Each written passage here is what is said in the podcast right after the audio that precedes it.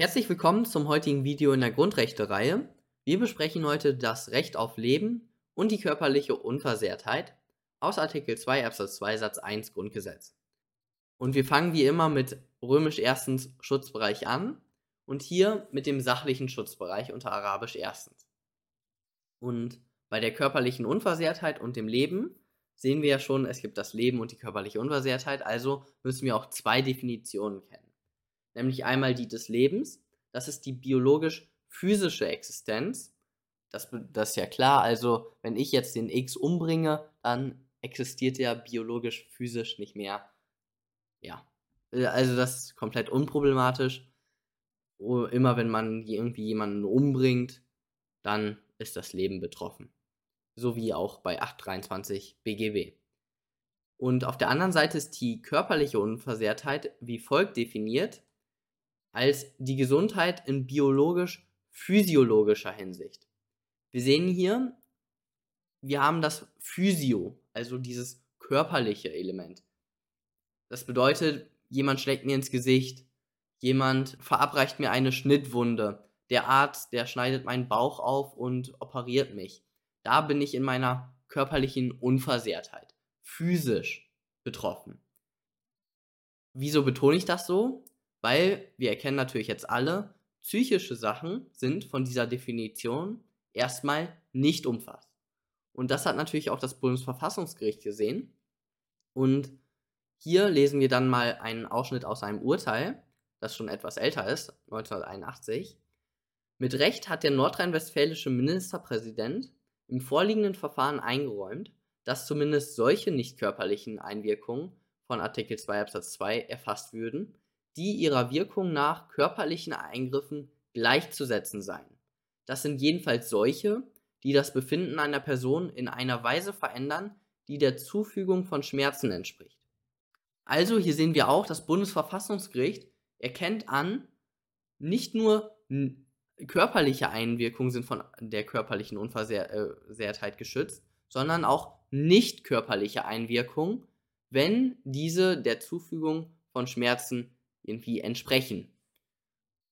Dementsprechend, ihr könnt jetzt diese zweite, also die körperliche Unversehrtheit-Definition da nehmen, weil das ist die Standarddefinition. Ich habe dann aber jetzt die Definition nochmal umgeändert. Ich habe sie aber noch nicht in der Klausur verwendet. Ihr könnt sie mal in der Klausur verwenden und mir schreiben, wie es gelaufen ist. Wir können also die Definition von der körperlichen Unversehrtheit wie folgt ändern. Geschützt ist die Gesundheit im biologisch physiologischer sowie in psychischer Hinsicht, wenn dieser der Zufügung von Schmerzen entspricht. Also, dieses dieser bezieht sich natürlich jetzt auf diese psychischer Hinsicht. Das bedeutet, wir haben einmal diese körperlichen Sachen von der körperlichen Unversehrtheit geschützt, aber auch nicht körperliche, wenn diese der Zufügung von Schmerzen entsprechen. Genau. Jetzt kommen wir zum persönlichen Schutzbereich da ist jede natürliche Person geschützt und natürlich juristische Personen sind nicht geschützt. Ich kann jetzt nicht, BMW kann ich nicht töten, BMW kann ich nicht ins Gesicht schlagen, BMW kann keine Schmerzen empfinden. Dann äh, römisch zweitens der Eingriff. Und hier ist alles ganz normal. Ein Beispiel für einen Eingriff ist der finale Rettungsschutz. Und jetzt römisch drittens der verfassungsrechtliche Eingriff. Hier bei den Schranken. Wir brauchen natürlich wieder eine taugliche Schranke bzw. einen Schrankenvorbehalt und hier liegt ein einfacher Gesetzesvorbehalt vor, wie wir nämlich aus Satz 3 entnehmen können. Wir lesen einmal Absatz 2. Jeder hat das Recht auf Leben und körperliche Unversehrtheit. Dann kommt Satz 2. Und dann kommt Satz 3. In diese Rechte darf nur aufgrund eines Gesetzes eingegriffen werden. Also wir sehen hier, haben wir einen einfachen Gesetzesvorbehalt.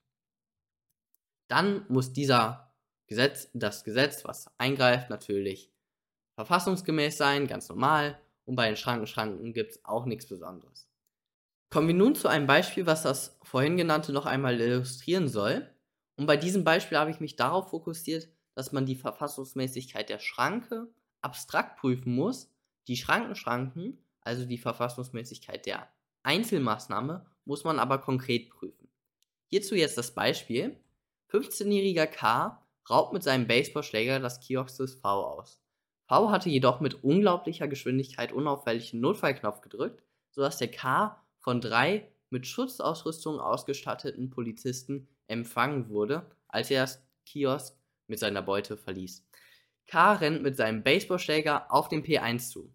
Er schlägt den P1 zu Boden und schlägt zweimal mit dem Baseballschläger auf die Beine des P1. Als er zum dritten Schlag ausholen möchte, schießt P2 den K an und K stirbt. P1 wurde kaum verletzt. P2 beruft sich auf den formell verfassungsgemäßen 63 Absatz 2 Polizeigesetz NRW und wurde K jetzt hier in seinem Grundrecht aus Artikel 2 Absatz 2 Satz 1 Grundgesetz verletzt. Ist die Frage. Und wir lesen einmal den 63 Polizeigesetz NRW. Schusswaffen dürfen gegen Personen nur gebraucht werden, um angriffs- oder fluchtunfähig zu machen. Ein Schuss, der mit an Sicherheit grenzender Wahrscheinlichkeit tödlich wirken wird, ist nur zulässig, wenn er das einzige Mittel zur Abwehr einer gegenwärtigen Lebensgefahr oder der gegenwärtigen Gefahr einer schwerwiegenden Verletzung der körperlichen Unversehrtheit ist. Somit kommen wir jetzt zum Gutachten und hier fangen wir mit dem Schutzbereich an. Ja, ganz klar ist er gegeben. Der K ist eine natürliche Person, also persönlicher Schutzbereich ist Plus und sachlicher Schutzbereich ist auch Plus, weil der K existiert nicht mehr. Der ist nämlich in seiner biologisch-physiologischen Existenz ja, weg. Ist nicht mehr da. Also ist Plus, ganz unproblematisch. Dann kommen wir zum Eingriff. Eingriff ist jede staatliche oder jede Maßnahme der öffentlichen Gewalt, die ein grundrechtlich geschütztes Verhalten erschwert oder unmöglich macht. Hier ist das grundrechtlich geschützte Verhalten das Leben und jetzt ist der K tot, also das Leben ist unmöglich gemacht worden, es liegt ein Eingriff vor. Dann kommen wir zur verfassungsrechtlichen Rechtfertigung. Hier zu den Schranken. Wir brauchen eine taugliche Schranke und hier stellen wir dann erstmal fest, Artikel 2 Absatz 2 Satz 3, man braucht einen einfachen Gesetzesvorbehalt und der ist hier Genüge getan durch 63 Polizeigesetz NRW. Somit kann dieser Polizeigesetz NRW kann das Grundrecht einschränken. So, dann kommen wir zur Verfassungsmäßigkeit der Schrankenregelung. Und hier wird es dann interessant.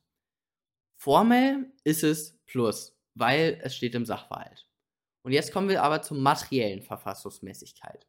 Und hier natürlich insbesondere zur, zum Verhältnismäßigkeitsgrundsatz. Wir müssen prüfen, ob dieser Paragraph 63 Polizeigesetz NRW überhaupt materiell verfassungsgemäß ist. Und hier müssen wir dann abstrakt prüfen und das ist ganz wichtig. Wir gucken also, hat dieser Paragraph 63 Polizeigesetz NRW, was ist das legitime Ziel hinter diesem Paragraphen? Und das ist natürlich der Schutz des Lebens oder eben einer schwerwiegenden Verletzung der körperlichen Unversehrtheit einer dritten Person, einer anderen Person. Das ist der legitime Zweck hier. Dann ist das geeignet, um das zu äh, schaffen. Ja, das ist ja nur die Zweckförderlichkeit im weitesten Sinne. Ja, es fördert zumindest diesen legitimen Zweck, weil wenn der andere tot ist, dann kann der den anderen nicht mehr schädigen, auch nicht in Lebensgefahr oder irgendwie körperlich verletzen.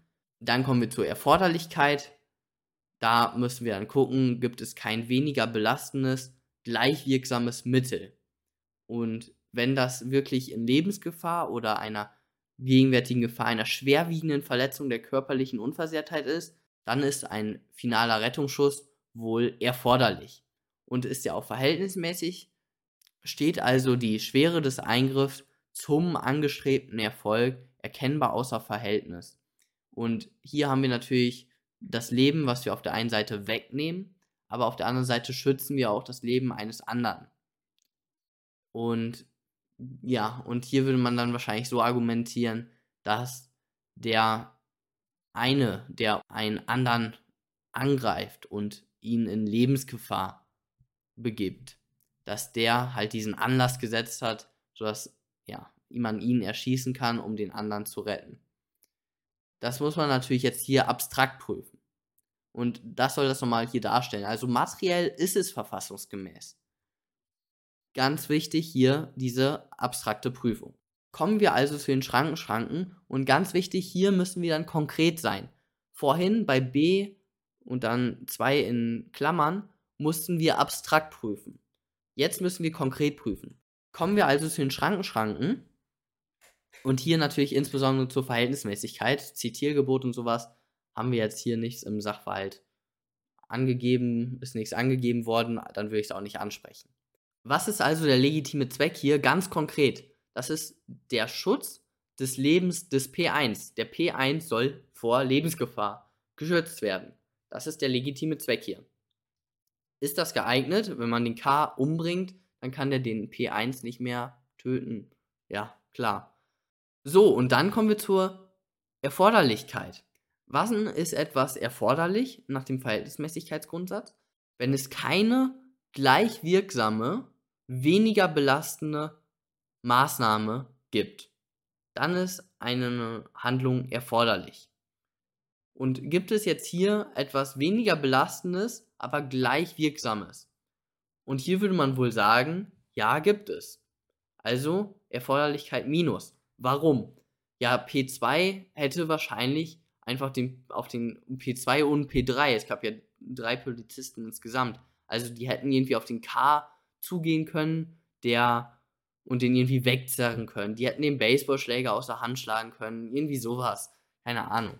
Und hier wäre ich dann zum Ergebnis gekommen, dass die Handlung des P2 nicht erforderlich war. Also den K sofort abzuschießen. Besonders im Hinblick darauf, dass der P1 oder alle Polizisten hatten ja eine Schutzausrüstung an. Die waren gut geschützt und der K hat zusätzlich hier im Sachverhalt stand ja, dass der auf die Beine geschlagen hat. Ja, Beine ist jetzt nicht wirklich, also man kann ziemlich viel auf die Beine schlagen. Das wird wohl nicht lebensgefährlich sein. Dementsprechend würde ich spätestens bei der Erforderlichkeit sagen, dass das hier wohl Minus ist, also nicht gegeben ist und somit wäre der K in seinem Grundrecht auf Leben verletzt worden. Wir sehen also, und das wollte ich mit diesem Fall illustrieren, dass wir bei der Schranke, bei der materiellen Verfassungsmäßigkeit der Schranke abstrakt prüfen müssen und bei den Schrankenschranken konkret prüfen müssen. Beispielsweise, wenn jemand, keine Ahnung, Kaugummi klaut und ich als Polizist schieße den ab, damit der nicht entkommt, dann ist das wohl, dann ist das Gesetz Paragraph 63 Polizeigesetz ist wohl materiell verfassungsgemäß. Aber im Einzelfall ist das jetzt nicht verfassungsgemäß. Oder ein ganz bekannter Fall ist auch die Liquorentnahme. Ein kleiner Straftäter, sagen wir, der beutet irgendwie 500 Euro aus, also nicht viel Geld. Und um, aber es ist noch alles irgendwie unschwammig und ist noch nicht so richtig bewiesen. Und um das richtig zu beweisen, ordert das Gericht eine Liquorentnahme an was mit einer Wahrscheinlichkeit von ja, x Prozent zu einer Querschnittslähmung oder sowas führt. Ich weiß nicht, was die Beeinträchtigungen da sind. Und selbst wenn das irgendwie 5 oder 1% die Wahrscheinlichkeit wäre, da ist natürlich eine Querschnittslähmung, boah, das ist eine mega, also ist ein Albtraum eine Querschnittslähmung. Die ist permanent da. Das ist nicht irgendwie so eine Prellwunde, die dann nach zwei Wochen weg ist oder so. Eine Querschnittslähmung ist lebenslang da und dann guckt man, die, im Abstrakt ist dieser StPO-Paragraph natürlich materiell verfassungsgemäß. Wenn man irgendwie was rausfinden möchte und die Wahrscheinlichkeit ist ganz gering, dass es da zu einer Beeinträchtigung kommt. Und wenn es zu einer Beeinträchtigung kommt, ist irgendwie eine Krankheit, die dann nach sechs Wochen, es kommt zum Fieber oder sowas. Ja, ein Fieber, das geht wohl weg. Aber wenn es zu einer Querschnittslähmung kommt, mit einer kleinen Wahrscheinlichkeit und dann im Hinblick darauf, dass es nur um 500 Euro geht oder so, dann ist so, so eine Anordnung des Gerichts natürlich im Einzelfall dann nicht verhältnisgemäß. So, das war es auch schon wieder vom heutigen Video. Ich hoffe, ihr habt wieder was gelernt. Fragen und sowas könnt ihr natürlich wieder in den Kommentaren da lassen und wir sehen uns beim nächsten Mal.